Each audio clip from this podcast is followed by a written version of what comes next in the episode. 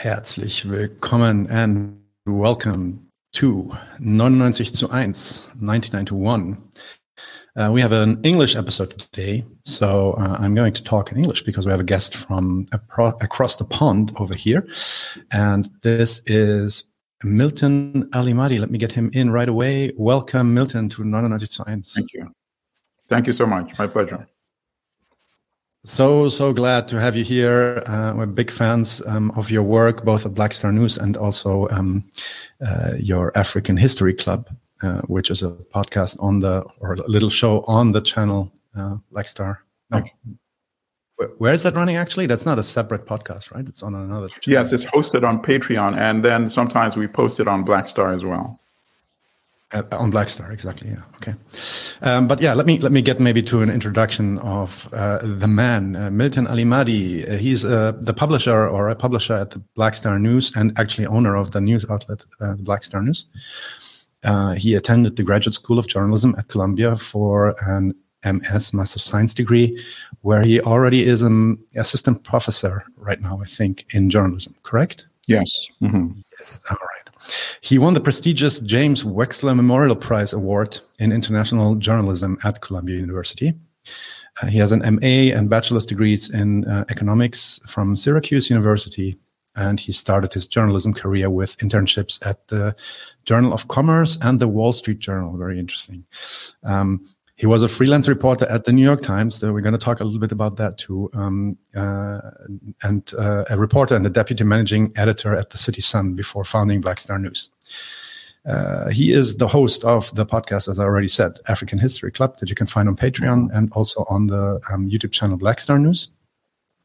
And what we are talking today, what we're talking about today, is the book Manufacturing Hate, which sadly I do not have a physical copy of here because it was mm. really difficult to get a hand uh, to get to get a hold of this. Uh, so I can't show mm. it in the camera like I'm used to. I read it in, in, in PDF format. Maybe you have one there so that you can uh, show the book. Just a second. Yes. Exactly. This uh, excellent book, Manufacturing Hate, and the subtitle is How Europe Demonizes Africa, or how uh, Western media demonizes Africa. Correct. Africa was demonized, yes, in Western media, correct. Yeah. Okay. So let's get right to it, Milton. Uh, your mm-hmm. book is a remarkable critique of Western media depiction of the African continent and its inhabitants. and, you. and you, you make a you make like a broad historical analysis. You go back way, uh, you know, into the fifth century and, and and all the way until today, um, looking at, for example, jur- the journalism um, when it came to the Libyan crisis, to the Libyan war, actually. Right. Um, it's quite astonishing, actually, how little work, especially after reading your book, how little work has been done in that field and how yes. little awareness there is that uh, that there's actually a like a huge huge issue regarding yeah. the the um, the reporting on Africa uh, that until uh, all the way up until today. And what what you describe in your first it's a forward, I think. You you actually describe your own first experience or first strong experience with that in um, in academic publishing, right? And that turned out to be like your main or one of your main motivators actually to start going deeper into this work. Can you tell us a little bit about this? Like, how did you actually, in the end, end up studying more and, and researching more about this topic? Okay, well, first of all, uh, thank you again to for hosting me on your show. I think if you speak with any African who's conscious and um, has not been completely uh, brainwashed and um, is proud of their African heritage or ancestry, you'll find that at a very young age, at some point, that person realizes that Africa and Africans and people of African ancestry are depicted in a very different way compared to non Africans. And in my case, I think I was about 12 or 13 years old. My family is um, from Uganda, but at that time, my family was living in Tanzania. That's when I started reading a lot, reading um, newspapers from all over the world, particularly US publications. And I was able to tell that Africans were portrayed as uh, quote unquote less civilized um, uh, less uh, intellectually inclined, and uh, just you know basically inferior compared to uh, non-Africans. So of course it bothered me a lot, even from that young age. I started writing letters to the editor at that around that time when I was 12. And I was always protesting at the way, mm. you know, Africans or people of African ancestry are portrayed or presented relative to non-Africans. Mm. So that stayed with me pretty much, um, has stayed with me since that young age. I did not get a chance to do anything about it until much, much later. The, one of the most disturbing inst- in, instances was um, when I was an undergraduate at Syracuse University. Um, we are talking in the 1980s. And I remember in my English class, the professor was talking about Joseph Conrad's Heart of Darkness. And it's so ironic. He was reading some of the most uh, demonizing depictions of Africans. Um, there's one scene where the narrator is describing uh, Africans standing along the shores of the river as the boat is sailing, and he's describing them as uh, uh, people that uh, you could uh, compare to people that had been let out of a mental asylum.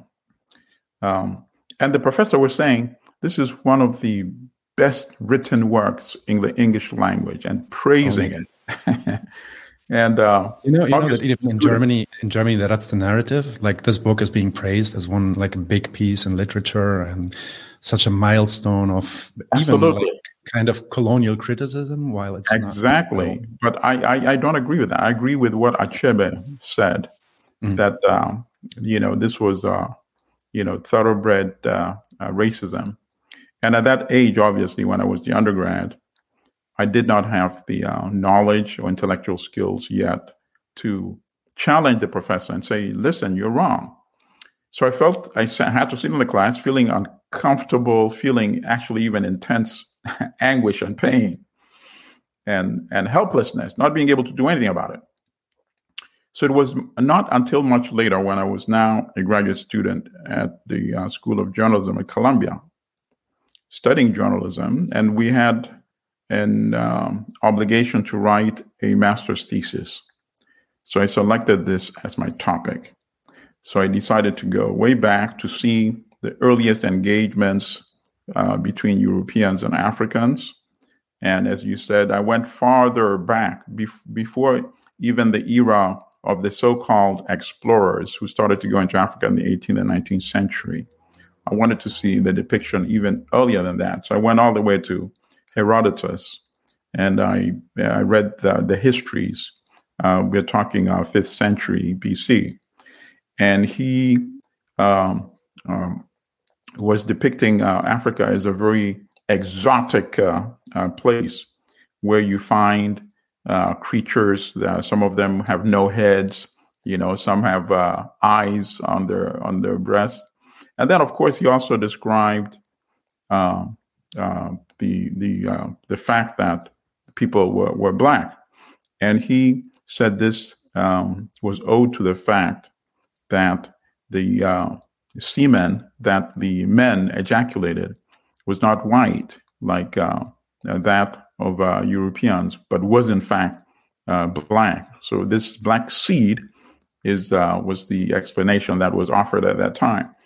And then I went through the different stages where you have all these other scientists also and learned Europeans all trying to come up with their own theories as to the origin of blackness or skin, um, which of course is very uh, perverse because it's the other way around. Um, uh, they should have been looking at, but they didn't know, of course, that uh, uh originally all human beings actually, you know, since they came from Africa, you know, must have originally been black before spreading to other parts of the world. So they had turned things upside down and saw blackness of skin as something that was an anomaly that needed a uh, scientific explanations. So some theories were that obviously maybe they, because of the sun. I mean, the sun obviously they didn't go and then talked about the need of uh, for melanin uh, to survive in that environment. So you just thought they must have been um, white at some point, but because they were in Africa, the sun was what turned their skin the way it is. All these explanations, right? And I devoted some time for that, for that earlier period. But then, of course, um, as you know, I came to the modern era and started discussing how, in fact, uh, uh, the blackness of skin became a weapon uh, used, uh, the handmaiden of exploitation. So, whether the exploitation was during the era of enslavement, it was used to justify enslavement uh, because blackness of skin became equated with being inferior, being less than human beings. Therefore, we should not feel that guilty when we exploit them as enslaved people and later on as uh, as colonized people. Um, so, uh, but but but what I think also distinguished the research was the fact that after I did all the reading, I studied the text, um, and brought it to the contemporary era, looking at how those earlier depictions, uh, uh, uh, because at one point the um, most of the narrative was controlled by the so-called explorers, right? These Europeans who went to Africa and claimed they discovered all these landmarks, lakes, mountains, rivers that already had African names, and they gave it European names. Uh, some of the monarchs. So, for example, today in East Africa, we have Lake Victoria, you know, in honor of Queen Victoria, uh, when in fact it was called Nam Lolwe, an African name, before that era. So they also used um, that narrative of Africans as inferior relative to Europeans. And why were they doing that? Because they were actually setting up conditions to justify the formal colonization of Africa, which, of course, as you know, came later on in the 19th century, the last 20 years, uh, with the Berlin Conference in 1884 85, when Africa was formally partitioned each of the major European powers got a specific uh, share of uh, what King Leopold called the magnificent African cake. So they sliced it up uh, like cakes. But then that depiction of Africans that they um, had established, the so called explorers, was then inherited by professional journalists, like the ones from the uh, National Geographic, the major American magazine, uh, the New York Times, uh, and then later on publications like Time Magazine, um, the New Yorker, and all that. And these were all allies of um, of imperialism as well.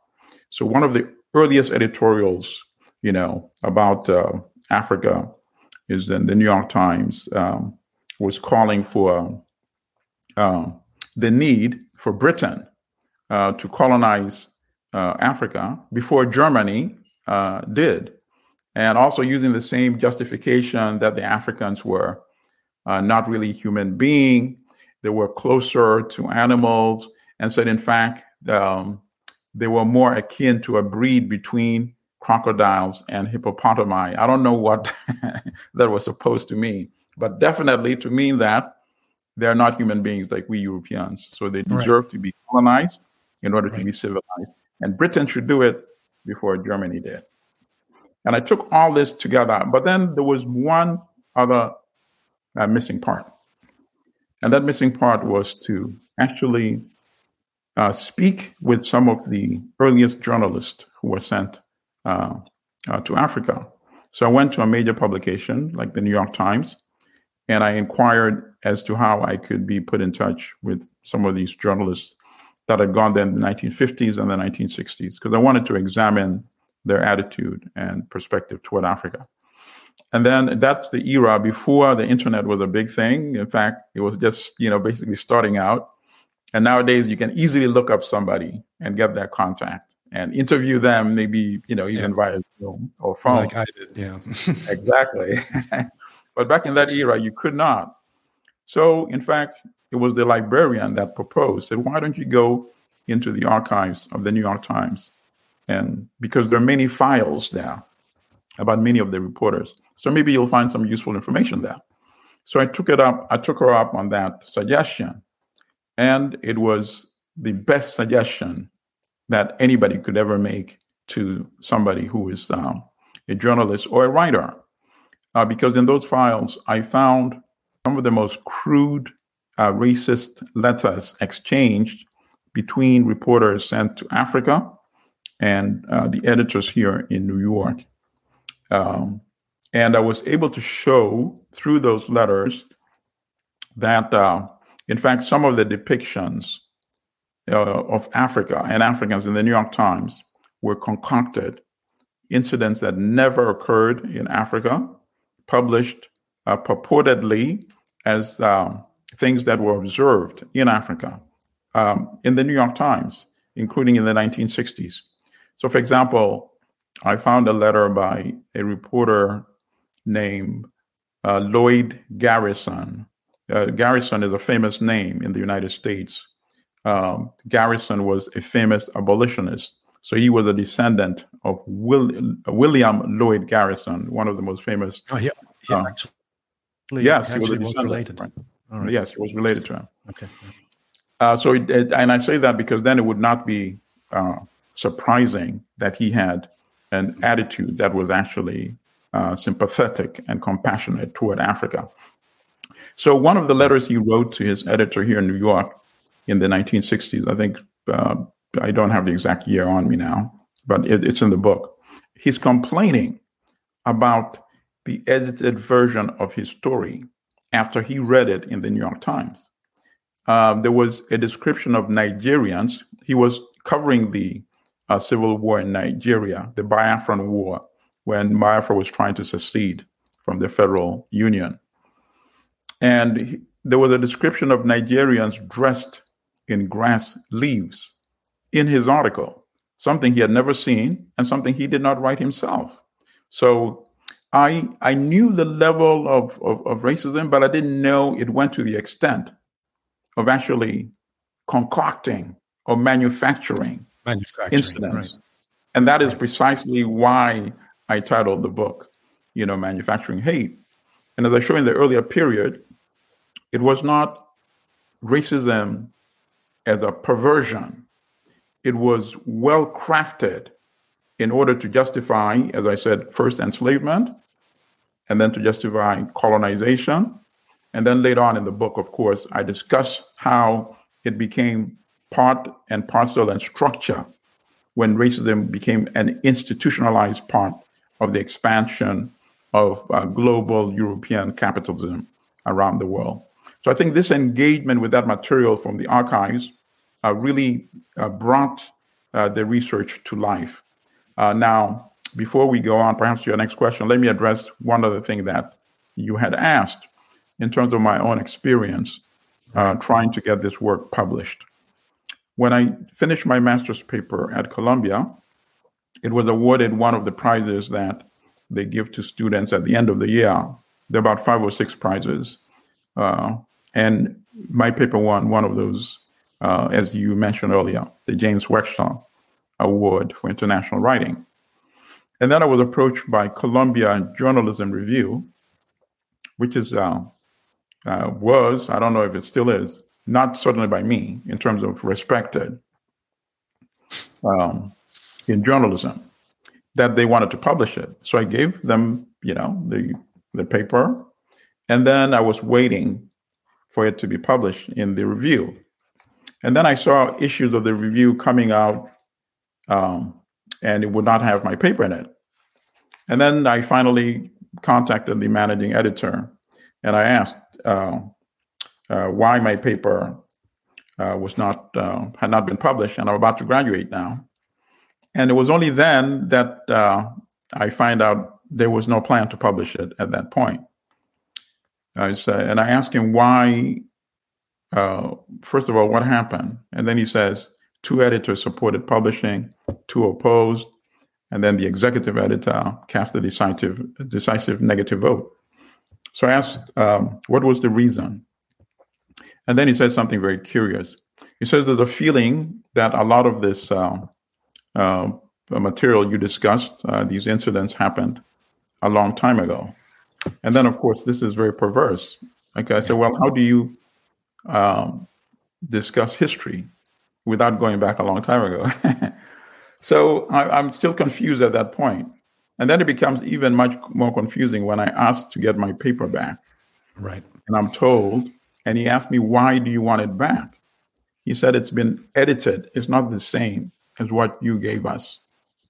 And of course, if somebody tells you something like that, you know, something lights in your mind. I said, that's precisely why I want it back. So I went and I retrieved uh, the copy that they had edited. And then I found out the reason why they did not publish it. They were afraid of the New York Times. And through the years, I found out that there are many people who are afraid of the New York Times because of the tremendous influence it has, number one, uh, and the resources it has. And then number two, because many people would like to be either interviewed in the New York Times or they would like to publish something in the New York Times. So now somebody who went and did research and found out that the New York Times has this part of its history, which it should not be proud of. So people would rather suppress that history. And for some strange reason, they thought they, they believe that by exposing it, they would be seen as directly attacking the New York Times, which is completely preposterous and nonsense. So, how could I see they're afraid of the New York Times? Because this is what they wrote in the, and I'll read it very briefly. This is quite astonishing. This is quite astonishing. This is from their edited version, right? Right. Recently, the Times granted me access to its archives, including correspondences from the 1950s when the paper sent Bigart. Bigart is a was a reporter named Homer Bigart. Uh, Bigart to Africa on a temporary assignment. After studying the archival material, I interviewed several present and former Times reporters. The following excerpts from the material and from lengthy interviews are not intended as an indictment of the Times. This is them writing. without my knowledge. Not, not, not, one word from you, exactly. Not one word from me. Whose right. African coverage has occasionally been distinguished. This is again them. but as a means of highlighting a problem that all news organizations need to address. So it seems at one point they twisted and turned and massaged the material and were about to publish and yet, at the end of the day, after what I just read to you, that they inserted, they still decided not to publish it. I say I did them a favor. I sent a copy of uh, my thesis uh, to the publisher of the New York Times at that time, Arthur Ochs Sulzberger, and the managing editor at the time, Joseph uh, uh, wrote back to me and acknowledged that I had unearthed many uh, uh, a crude and ugly material from my research. But uh, I also had suggested to them that I could write an op ed for the Times discussing this research that I had conducted, what I discovered, and making suggestions in t- terms of how the Times uh, could make right in terms of their uh, bad history and suggestions for some of the things they could do in the future. So that offer uh, was not accepted. And then for the next 30 years or so, I've been trying to uh, publish the material. At one point, I even published a self published version uh, in the form of a book called The Heart of, uh, Hearts of Darkness How White Writers Created the Racist Image of Africa. But as you know, it's very difficult to get self-published uh, material reviewed right. uh, to get it in schools. But I, I continued uh, improving the research, adding it, making it uh, uh, much more contempor- contemporaneous, and ultimately I was able to secure a publisher last year, uh, and the book has come out with the title that it now has, which is "Manufacturing Hate." How Africa was demonized in Western media by Kendall Hunt Publishing. It was published in June of this year. And not surprisingly, um, I, I, have a friend actually who uh, writes occasionally for the New York Times and does book reviews for them as well. And he gave me the name of an editor in the book review section. He said, send it to that editor, and you can use my name as well. Uh, and I did. And um, it's been, um, I think, probably about three months now. Uh, not only did I not uh, get an acknowledgement from that editor, uh, of course, it was not reviewed. I also sent a letter to the publisher of the New York Times with a copy of the book. And this is what I told him. I said, last year, um, in December uh, 2020, the New York Times did an article about the fact that the Kansas City Star, which is also a major paper, of course, not uh, of the magnitude of the New York Times.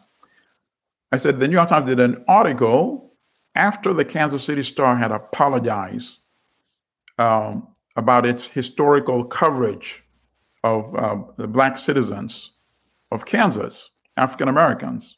It acknowledged the long and uh, history of demonization, racist depiction, uh, in a long editorial that Kansas City Star uh, published, apologizing for that, and um, and also then proposing uh, some of the changes that the, the, paper had done and continue to uh, will do in the future.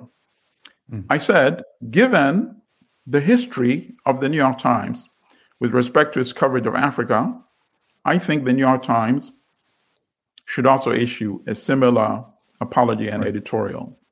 Right. And that was about uh, more than a month ago, going on two months now.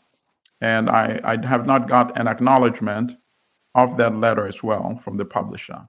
So I'm not holding my breath.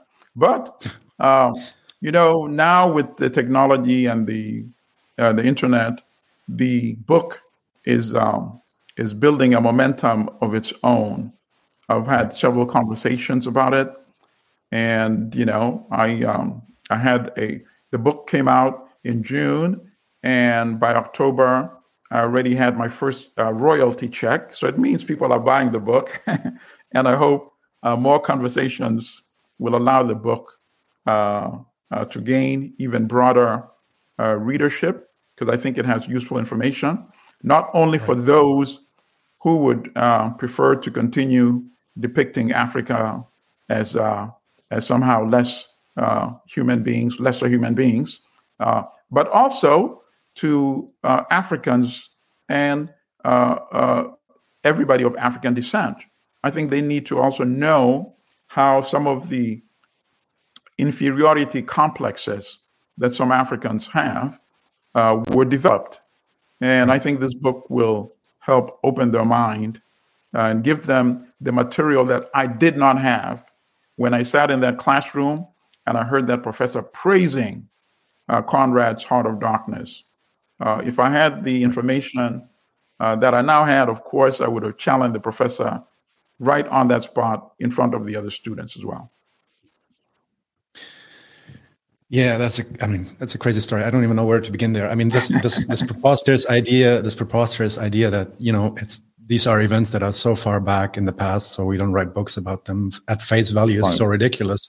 While at the same right. time, seeing the reaction of or seeing the actual edited version of of, of your paper being right. a downright you know apology basically for the new yes. york times and covering their asses showing right. that is in fact not an issue of the past but it's an issue yes it's not that was a true reason right mm-hmm. good point that was the that was uh it's kind of it's nearly ironic and, and that's why it's mm. even i mean it's not funny really but it's mm. kind of laughable right and, and also i might add i don't know if uh had i not gone to his office immediately if I would have right. been able to get a copy. Because when mm. I uh, because the, their office is in the journalism building on the top floor. So when I called him, I was downstairs. I went up immediately, and this is very curious. He was standing behind a, a stack of papers, and like his hand was going beneath it. So he was very shocked when he saw me just come into the office. I said, "I'm here for my paper," and then he went to several locations, supposedly looking for my paper, and then came back to that same spot where I had seen him and then pulled it out and gave it to me. So I now think back and I say, you know what? Had I not gone quickly, I might never have gotten a copy of their right. edited version, which of course revealed the true reason why they did not publish it. So, like, I uh, obviously I don't want to cause any trouble, but I mean, one thing that I have noticed too, um, I have already mentioned that, is that your book, as of now, at least for us here in Germany, is still quite difficult to to get.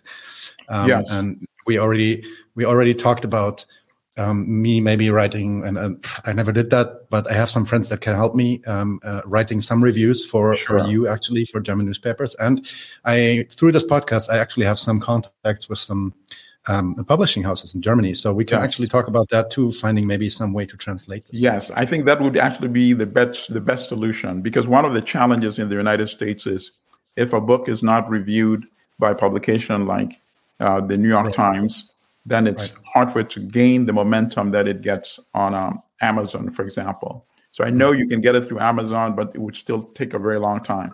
But had it been reviewed uh, by the Times, there would be no issue in terms of ordering it and being able to get it very quickly. But I think your suggestion is right on point. Uh, in fact, it would be very good to get a German version published, uh, maybe even in France and elsewhere in Europe. It's a huge market. Absolutely, because uh, it's also not, you know, the book is not, I mean, to be clear to everybody else, and we're going to go a little bit more into detail now, uh, but the book is not only, obviously, not only about the New York Times, and it's not only right. even about some um, particular publishing houses, although you also do criticize them.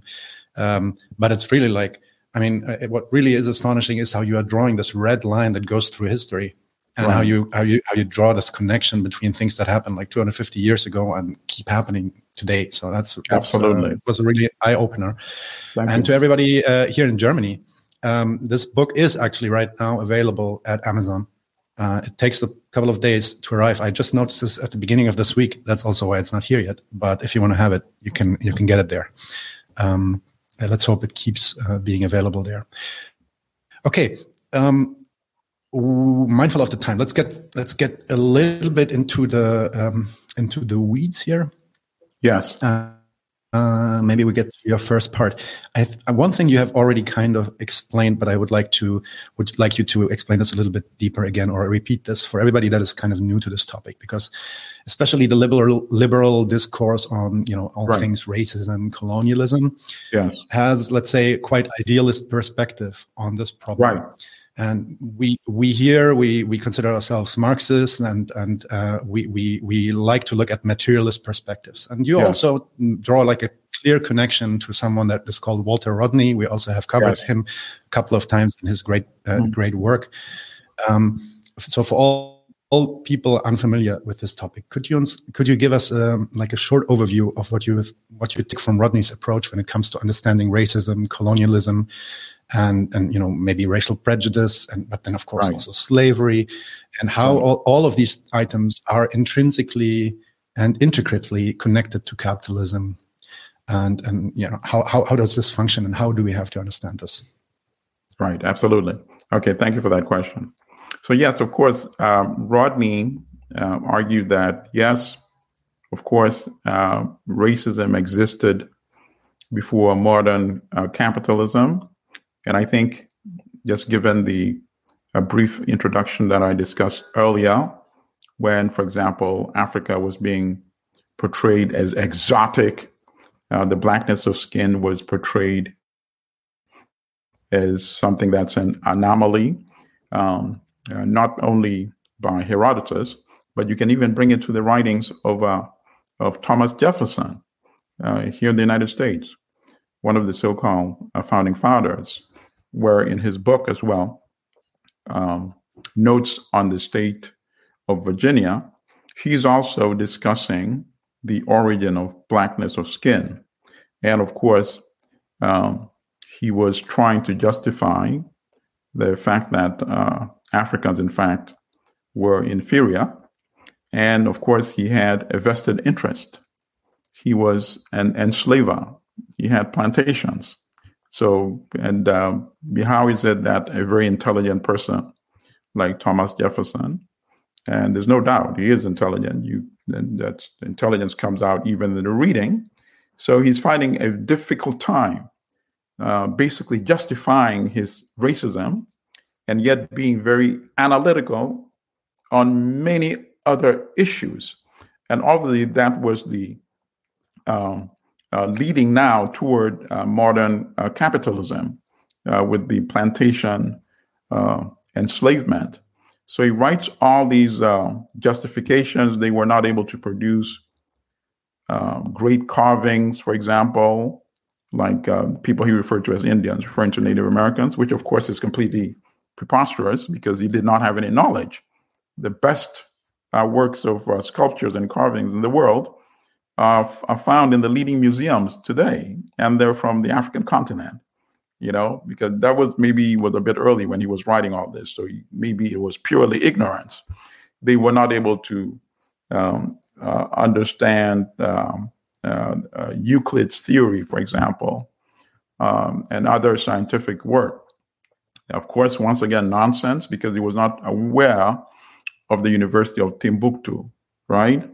Um, in what is today Mali, and the fact that um, they had what amounted to university in the year 900, which is uh, centuries before Harvard uh, or even Oxford um, uh, existed. Uh, but then what Rodney distinguishes is by saying what was very different about uh, modern uh, modern racism was that it became institutionalized and in the era as global uh, capital and capitalism expanded.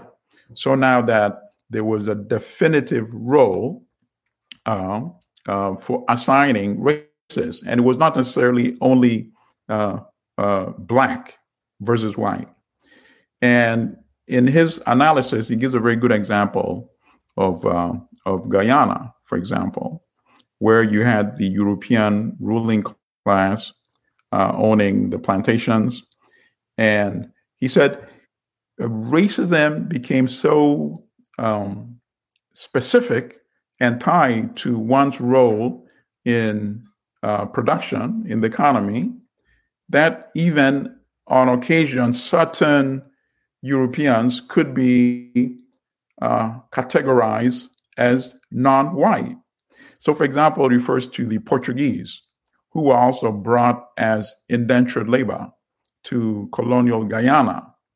And they also played a role on the plantations. They were not capitalists, they were not the owners of capital. So they were not actually referred to as white in Guyana, even though physically uh, they were white. They played a similar role uh, as the uh, enslaved uh, Africans or Afro Guyanese, as well as the um, Indian uh, Guyanese, who were also brought as indentured labor after slavery was abolished, I believe, in the 1840s in Guyana. So that's where uh, Rodney starts saying the important element here is to focus on, on the class issue. And I agree with him. Uh, but race is such an emotive, emotive uh, issue that is very difficult to actually get people to focus on on the bigger picture. Um, even in the contemporary United States, where the ruling class, the elite, the one percent, are able to divert people from focusing on the issue that uh, the system in the United States is not sustainable given the increasing gap in wealth, gap in income. That is what should be the national conversation. But it's very easy to get people to derail that conversation by focusing on race issues. The difference, the alleged difference between uh, Black people and white people. Make that the national conversation and the focus. Racism is such a bad issue in this country. Look at how uh, Donald Trump is fanning the issue of racism. Look at all these right wingers coming out fanning the issue of racism. And this becomes the dominant conversation on all media, even in intellectual circles. And nobody can sit back and say, this level of concentration of wealth is simply not sustainable. Why? Because quote unquote racism always succeeds in diverting that conversation. A very wealthy individual told me something that to me revealed a lot about the United States and about other parts of the world as well. This was unsolicited information, maybe about eight, nine years ago. He's a, he's a billionaire. And I like telling people that he likes sharing his thoughts with me, but not the wealth. None of that has come. Sure, but that's fine. But I, I, will take his thoughts. And this is what he right. said unsolicited. He said, Milton, there's going to be social upheaval in the United States. Seriously, uprisings. And they're going to try to use the armed forces and the police to suppress it, but they're not going to succeed. And then I asked him, why? Why do you say this? He said, because the system cannot be sustained. He said, when I started making my money, and this, you know, he's almost 90 years old now. So now he can speak, obviously, this freely. So when I started making my money in the 80s, 90s, and so forth, there was a middle class in this country. Somebody could actually get a decent job, pay off their home, send their uh, kids off to college, and retire and live comfortably. He said, That's impossible now because there is no middle class. There's people like me, referring to himself, and all the rest. He said, Logically, this just cannot be sustained, and it won't be sustained. So this is one of the elite confessing this because he's, you know, he's, I think he's 88 years old now. He said, it may not happen in my lifetime, referring to himself, but it certainly could happen in your lifetime, referring to me in, in my 50s. You see? So I thought that revealed a lot. But that conversation will never occur so long as we focus on the issue, the very emotive issue of race. And that is also one of the other reasons why um, I discuss Rodney's analysis, um, you know, in my book. So long as the ruling class, so long as those that benefit by exploiting others uh, control the narrative and conversation and keep us focused on fighting over the wrong issues, uh, uh, we will have this challenge uh, for a very long time. Yeah, I, I mean, and uh, all of this obviously is not to say that there is no racism or this doesn't of exist course. or something. there is, but, and that's the other thing also I, that I should add actually. And Rodney said, as a result of this uh, division of a hierarchical role in terms of your role in the production system in capitalism, um, there was also, of course, a need to then develop the racist ideology to justify that. And of course, so long as you have that racist de- ideology, that, he says, becomes a factor in of itself. So, of course, we have that very pervasive. And at the end of the day, that does promote uh, racism, as you said. Of course, ideology become like ideology has influence. Ideology can move people for sure.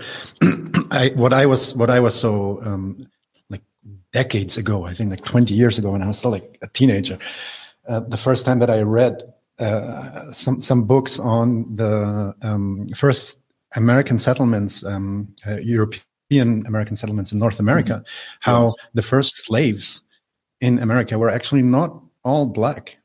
Absolutely. Uh, that there were white and black, and that Absolutely. then at, at, certain points, certain revolts started, and there was a, a strategic um, a decision made to actually carve a wedge in between those two groups. Absolutely. By, by using exactly this ideology of race and racism. Exactly. And that same thing you said also, uh, Rodney, uh, critique in Guyana, you know, mm. which was his country of birth, how the ruling class created a wedge between African Guyanese and Indian Guyanese. And his argument was that they failed to see the common interest.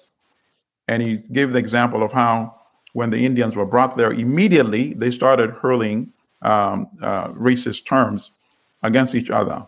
And his explanation was that you cannot have something develop that quickly unless it was in the interest of the ruling class, which of course it was, uh, the British Europeans in Guyana. Right. And sadly, that issue in Guyana is a major problem of today. Of course, Rodney uh, wanted to intervene. He was one of the founders of the Working People's Alliance in Guyana, and that was a very effective multinational, multi ethnic uh, party, including Indian Guyanese and African Guyanese. Uh, but as you know, Rodney sadly was assassinated. Uh, like like so many other uh, thinkers that went in similar directions, challenging exactly. the, the power. Exactly. Um, and, and I mean, one interesting thing there is then, oh, I mean, if I understand you correctly, these I these these these tropes and stereotypes and mm. and also um, prejudices against yes. people of different skin, of mm. I don't know, different eye shape, different mm-hmm. physical shape. These were there, and these were these basically permeate all history. We had that yes. before, and we could mm-hmm. we could see that even from all sides. I think um, uh, uh, in in a way that is not already a power structure, but it's just like prejudice. Let's yes. say. Um, but interestingly, for example, when we had a discussion um, on the material concept of, of um, racism and how racism is an ideology for justification, exactly, uh, we had a lot of um, um pushback from right wingers who, for example, claimed that um, slavery existed before capitalism, right? Mm-hmm. So, this idea that um, capitalism or white people or um, the Europeans or the mm-hmm. West kind of mm-hmm. created the idea of slavery is nonsense mm-hmm. um, because there were there was some slave trade by I think Islamic rulers. Uh, yes, mm-hmm. actually people from Africa to work in in um, yes. Islamic countries. Uh, yes. Now, um, what what do we say to that? Is this historically an adequate take, or is there actually a qualitative difference between what we're seeing? Absolutely. Like in the of Islamic course. Caliphate and there's, uh, the there's qualitative difference at every stage of the change in production relations throughout history. So we had uh, people were being enslaved um, uh, before the Christian era. We can go back right. to Mesopotamia. We can go back to Greece. Uh, yes, absolutely. Where captives in war uh, were enslaved. We even had instances of that uh, phenomenon in, in, in many parts of Africa, where people who were captives would essentially be turned enslaved to the, the co- communities that had captured them. But there's a qualitative difference. So, for example, in many of those uh, African societies, the captives would actually be integrated in the community. And in many cases, they emerged and became the leaders.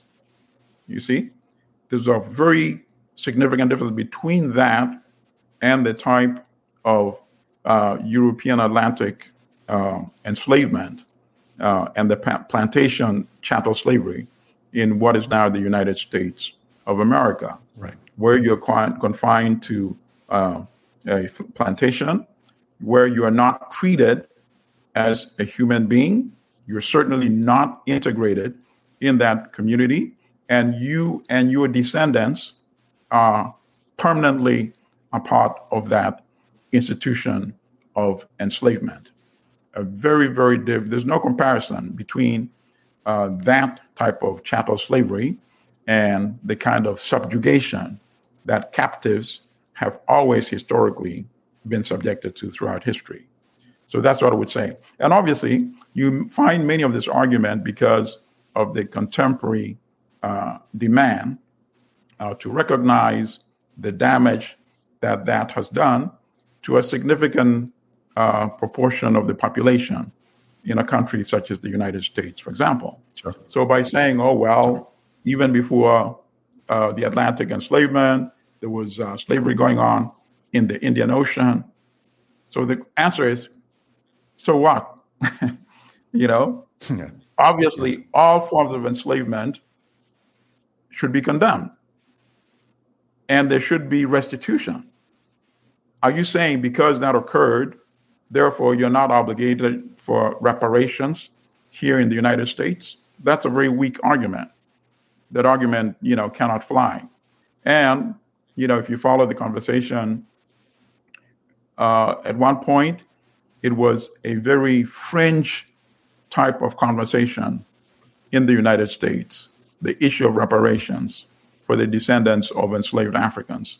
But that is no longer the case.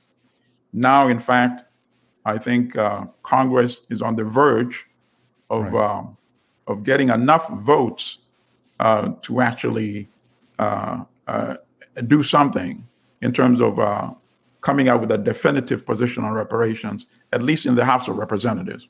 The Senate is a whole different issue. But the fact is, it is no longer a fringe uh, conversation. And that is the main reason why they always talk about uh, yes, uh, there was enslavement prior to uh, capitalism or the Atlantic slave trade. But I don't think that argument is going to be uh, strong enough to derail the issue of, of uh, reparations. And this is the other thing.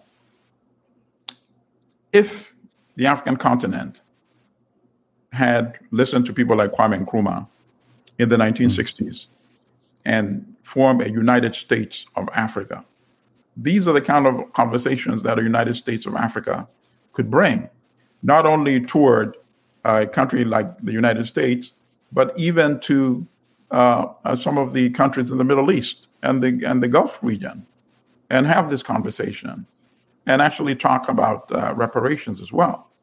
But these countries are having a difficult time even getting uh, a, a, fair trade deal in our contemporary time. Uh, so having that conversation is uh, certainly not in, on the horizon for the time being. Right. Well, we already uh, nearly hit the one hour mark, and I'm mindful of your time. Um, uh, but oh, we, didn't we, really... little, we can go a little bit, maybe take a few okay, more great. questions. And then, as I said, I'm happy to uh, return for a part two at any time. Yes, part two and part three, if possible, and maybe absolutely. Why not? um, uh, let's let's get to uh, because now we've been only talking basically only uh, talking about um, the introduction and the forward of your book. So let's try to get to maybe to part one. Sure. Um, you already gave like a short overview of all of the these topics, but I would like you to talk a little bit about um, what you observed there when you went through Western media and literature depiction uh, up until yeah. today. I mean, we can all see that. I think if we if we just like think back for a moment and watching some kind of I don't know war movies that play yeah. um, Hollywood movies that are playing yes. uh, out in Africa. I don't know Black Diamond yes. or stuff or Black Hawk Down or all this stuff. Yeah, yeah, yeah. Um, the, the image and the coverage, the depiction, the the, the subtleties that you notice yes. in those movies always transmit something of backwardness, yes. primitivity, yes. docility. They are mm-hmm. dumb. They are savages. Yes. They kill each other, etc., etc. Can you tell us how this actually started? Like, how did these stereotypes start out, and why? Like, how is it that they became so dominant? Yeah, I think I think that the Tarzan movies here in the United States had a, a played a big role in making that such a pervasive issue as well. But obviously, that was inspired by the uh, writings of the so-called explorers, uh, right. people like um, Samuel Baker. Mm-hmm. As I said, they arrogantly went there and renamed all these great landmarks, but uh, they also created this uh, pervasive image of uh, Africans as uh, as uh, as savages, as uh, superstitious, as unintelligent, um, um, just different from the rest of society, barbaric. And of course, when it comes to warfare, war historically is the most defining issue um, and generally, the representation was that Europeans could not be defeated by right. people that were backward, mm. uh, unintelligent, uh, savages. So that was the narrative that a few Europeans could go to Africa, uh, conquer Africa, because there was never any resistance, whether it was the era of enslavement whether it was the era of colonialism, all false, of course. And how do you create this false narrative? By basically just ignoring uh, ignoring these stories and not giving the stories, uh, discussing the stories of African resistance, including re- re- resistance uh, to um, uh, to slavery. Right, uh, from the very the, beginning. Yeah. Sorry. From the very beginning, actually. From the very beginning, one of the um, the biggest fighters of, uh, for example, was uh, Queen um, Queen Nzinga of of Angola, who fought the Portuguese for 30 years until they concluded um, an agreement in 1656. Uh, she was resisting enslavement. Um, King uh, Ansa of the Fante people in what is now Ghana, who uh, was in power from 1470 to 1486, uh, I believe. And he uh, had ordered uh, his people to always make sure they prevented any European ship from landing or docking on the shores uh, because they were coming for the purpose of, uh, of enslavement. So these are the narratives that you don't hear. And then, of course, during the era of colonial conquest, you don't hear uh, the fact that uh, uh, the, uh, the Zulu actually defeated the British when the British were trying to take over their land and their territory at the Battle of Isandlwana, uh, where they killed uh, more than 1,600 uh, British soldiers, uh, which at that time was unheard of in an, in an African country.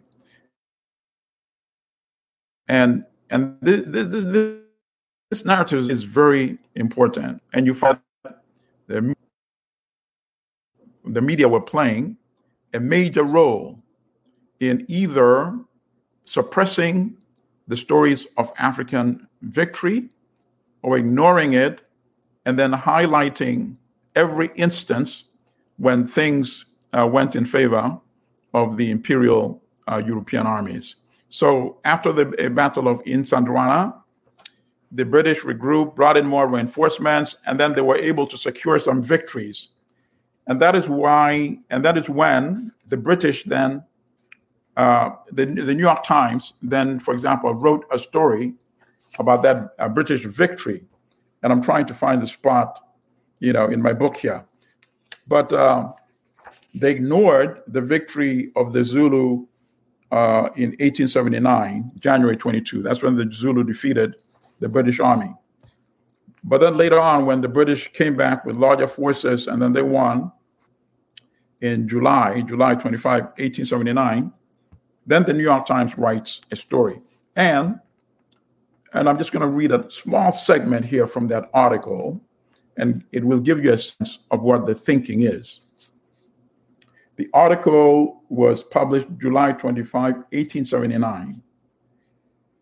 And it says this is how it begins. Whether or not Providence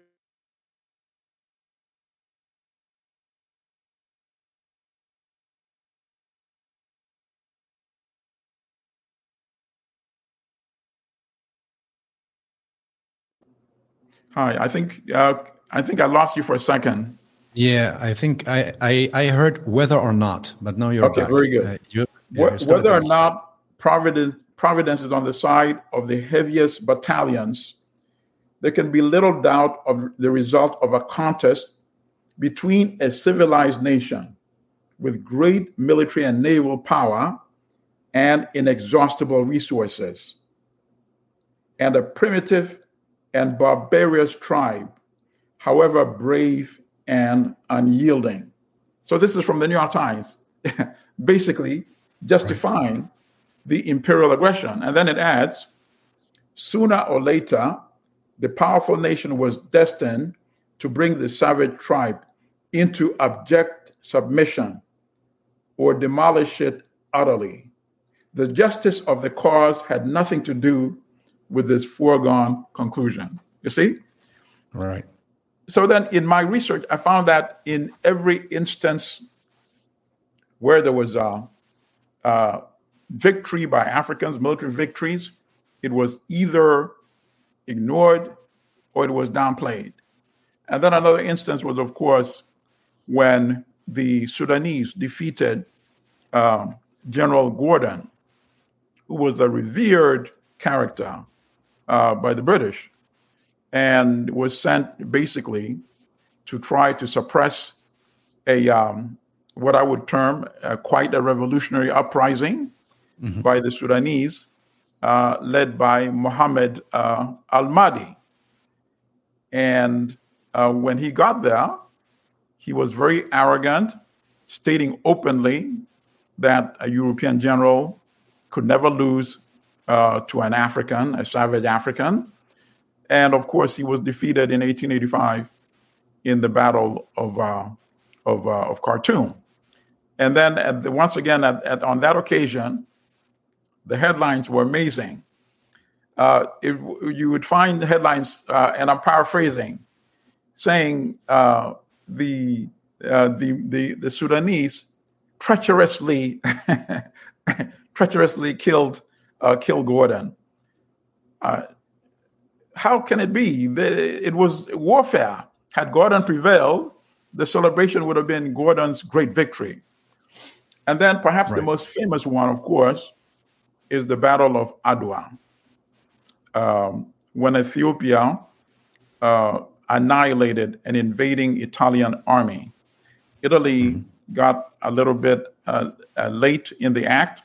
As you know, Italy itself was uh, basically a new creation uh, toward the end of the 19th century, uh, which of course also shows the arrogance of this new creation going to an empire that had already existed for centuries, talking about, uh, about Ethiopia. So the Italian army was commanded by five generals, and the commander in chief, General Oreste Baratieri, had promised uh, to King Umberto in Italy that he would return to Emperor Menelik of Ethiopia in a cage, uh, bring him back to Rome so they could display him in the zoo. That's the kind of arrogance they uh, they had based on the white supremacy notion that European armies could not be defeated by Africans.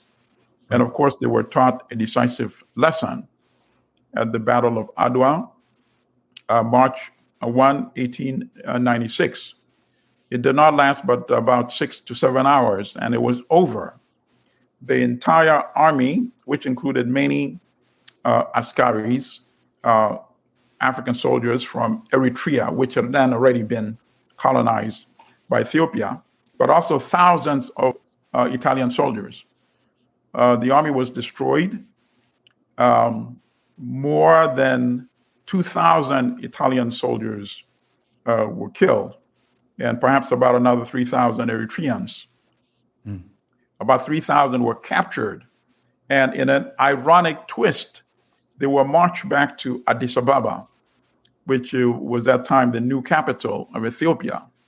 And they were put to work helping to build the capital. So literally, the tables were uh, turned upside down, and now you have Africans basically uh, treating these captured Europeans like enslaved uh, uh, laborers.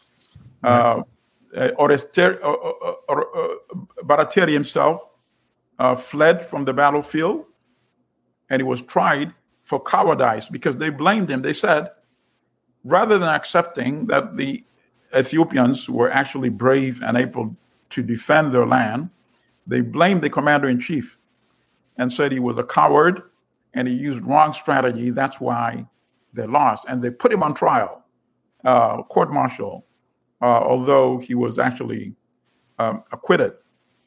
And of course, this notion that Africans could um, defeat Europeans was very upsetting and unsettling. And back in Italy, it provoked riots on the streets and protest, right. and actually right. brought down um, the government at that time uh, because they could not believe that Europeans could be defeated in Africa by an African army. And once again, on that occasion, the uh, the narrative in major publications like the New York Times. At one point, when the Italians were uh, winning, conquering Eritrea, the coverage was uh, celebratory. Um, I remember one headline I'm paraphrasing saying, you know, Italy in Adwa, uh, is this a dream or is it real? And then, when defeated at the Battle of Adwa, the headline was not Ethiopia's great victory. No, the headline I remember verbatim was Italy's terrible defeat. that was the headline in the New York Times. So, right. Uh, uh, that uh, uh, gives you the sense of how important it was to maintain the narrative that Africans were inferior to Europeans and could not defeat a European army in Africa. And that narrative is meant not only to influence Europeans, but also Africans as well. So, for example, if other Africans were aware that Samori Toure, for example, in um, West Africa, was able to successfully fight against the French for 13 right. years until he was ultimately captured in 1898. If other Africans could know that and understand what strategies he had been using, but the fact that he was able to be victorious, that, of course, would be very inspirational to other Africans who were resisting sure. colonial penetration at that time. The victory of the Ethiopians, uh, if that was widely known by other Africans who were resisting uh, imperialism at that time, that, of course, would be very empowering and inspiring as well. Yeah, I mean, and one one aspect that that you also talk about in your book, and that I also came across when reading another book, um, uh, King Leopold's Ghost by, by Adam yes. Hochschild, I think, mm-hmm. was was the like was how these discoverers, these so-called um, discoverers, yes. went there, like Samuel Baker or um, Henry Morton Henry Stanley. Stanley. Henry Morton Stanley, exactly, that's his name. Um, how this depiction of African people as I mean, the sheer fact that they can go there and name a lake as if nobody right. has been there, right? Is this is not only uh, like I mean, like how I see it is this is not only an act of ignorance, like you are not aware that there are other people there, but it's an uh, it's an active act of uh, relegating African yes, people course. to meaninglessness, to insignificance, yeah. talking yeah. about them as if they are not human. Um, yes. Even in some cases, I mean, this is not a joke. In some cases, less than animals, less than right. dogs, for example. Right. That's absolutely what Baker said. Right. Exactly. And and and and how this in um, with with with uh, Stanley, you could see how this was. He he was nearly um, how this was intricately connected to his standing and his reputation as a journalist, right. because he was basically the only guy that went into Central Africa for this expedition. Right, and he was the only, or there were like two others maybe, and he was the only uh, uh, one of the two or three other guys that were sending reports back to Europe. Absolutely. And these reports would only be read if they were somehow outrageous, if they would show, you know, some kind of, I mean, yes. like ridiculous shit, also, like you were talking about before, yes. like things yes. that are completely made up. Um, and, and, and that, that, this, this kind of profit motive and also the motive yes. of uh, um, elevating yourself as being someone special, someone that goes down in history and someone right. that will change the world. Um, how this is very, like, very much intertwined with all these racist stereotypes that then became reproduced so much. Right. Um, I think one of the one of the funniest and at, at the same time most insightful anecdotes or, or um, quotes that you give in your book is about Samuel Baker and his um, meeting with a man called Komoro of the yes, yes, and and this really shows how kind of unwillingly and probably even unknowingly this guy really really exposes himself as a superstitious moron that he is. Yes. Yes. Can you can you give us maybe as a last question before I let you go for today?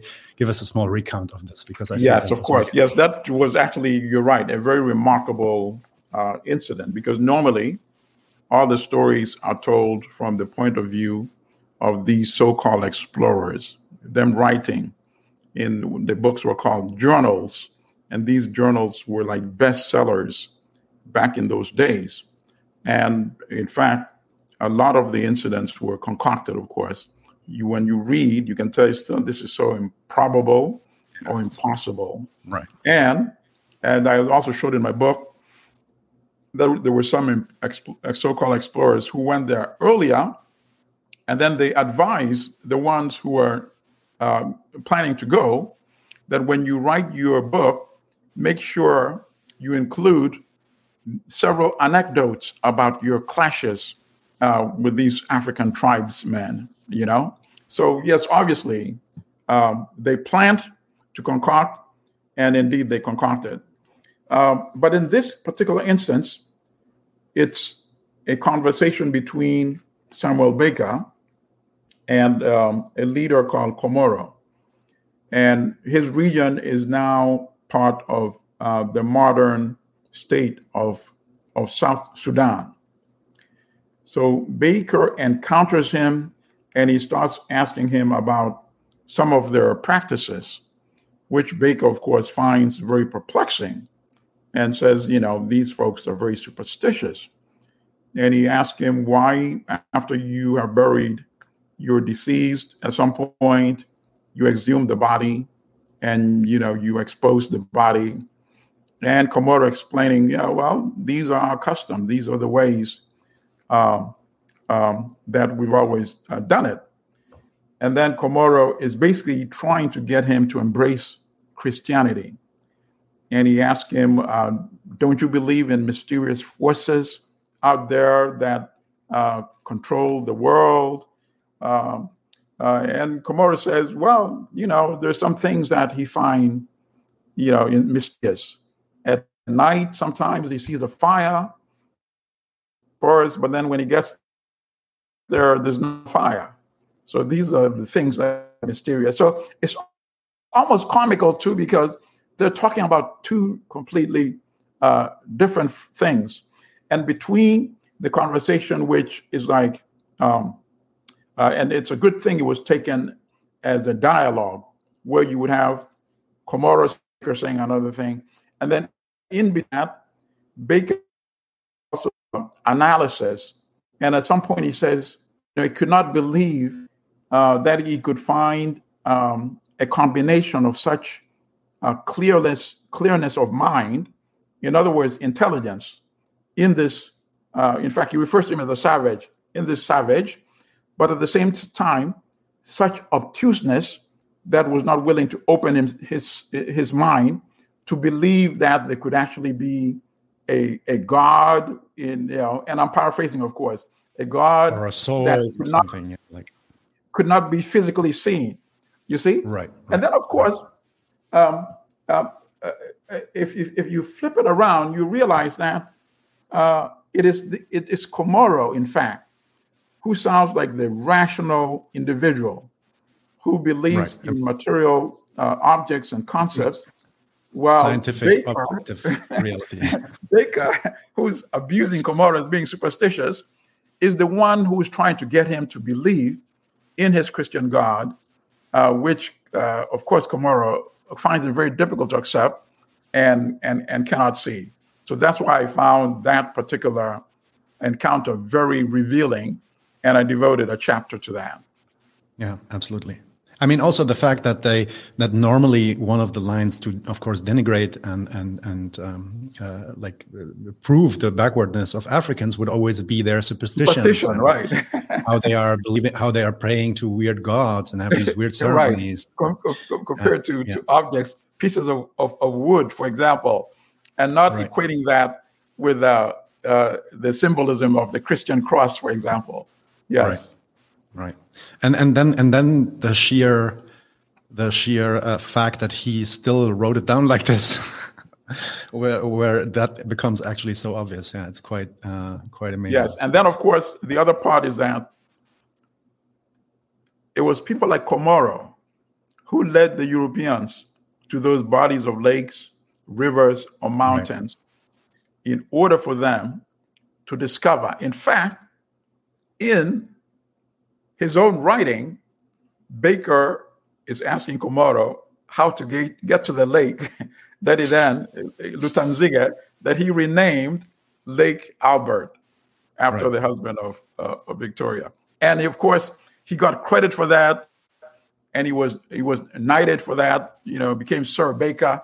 And Komoro, who led him uh, to that lake, sitting back uh, in uh, that part of, of, the continent, you know, never got to know this absurd thing that occurred once this uh, uh, this European visitor uh, went Right. back to England. Right. And I think when when he sends him on his way, he asks him, "When you when you find that lake, what will you do?" Like what will you Exactly. It's yes, it reveals a lot because you can see his mind. Like, what is wrong with this European? And then ask Exactly. you know, what do you plan to do with it? Yeah, exactly. Okay, Milton, it's uh, it's seventy five minutes. I already took you more time than I than I got from you. Uh, promised been a before. pleasure. Thanks so much to uh, for your time. And uh, you. please, we only talked about part one. We really have to talk about part two and part three again. So please, um, I welcome let's- the let's talk invitation. I'll be back. and and be back exactly. Okay, everybody in the chat, thanks for being here. Um, thanks again, Milton. Have a nice day. It's I think My three pleasure. o'clock over there, so your day is just starting. I'm gonna go um, end my day. My Uh, pleasure. Thank you so much. All right. So, and that is it for today. We are out. Leute, wir brauchen eure Hilfe. Und zwar als allererstes, folgt uns bitte überall, wo ihr uns folgen könnt. Wir sind auf YouTube, auf Facebook, auf Twitter. Wir sind jetzt mittlerweile auch auf Twitch. Gebt uns Instagram. Dort, äh, Instagram sowieso, genau. Gebt uns dort einen Follow. Äh, like dieses Video bitte. Überhaupt jedes Video, das ihr euch anschaut, bitte liken. Warum nicht? Ist doch einfach nur ein Klick da. Damit helft ihr uns ungemein. Wenn ihr uns abonniert auf YouTube, klickt auch die Glocke, dann werdet ihr immer informiert, wenn wir live gehen, dann könnt ihr dazukommen. Äh, je mehr Leute live mit uns unterwegs sind, desto äh, besser sind dann auch die Views und desto besser ist das für den Algorithmus. Wir haben außerdem ein Patreon-Konto. Genau. Patreon.com slash 99 zu 1. Wenn ihr so richtig dabei sein wollt, äh, könnt ihr euch Membership-Level aussuchen. Wir haben drei verschiedene Stufen. Gibt dann solche Sachen wie zum Beispiel diese neuen Nachspielepisoden, wo wir jetzt die erste gemacht haben. Und äh, ihr habt auch Zugang zu unserer Discord-Community. Weiters haben wir einen paypal.me slash 99 zu 1 Link. Falls ihr denkt, naja, sind schon schnaffte Typen, aber mehr als einmal will ich nicht zahlen, dann könnt ihr uns da auch ein bisschen Geld schicken. Wir haben tatsächlich inzwischen relativ signifikante laufende Kosten, weil wir einen hohen Qualitätsanspruch haben. Insofern, wir sind wirklich auf eure Unterstützung angewiesen an der Stelle.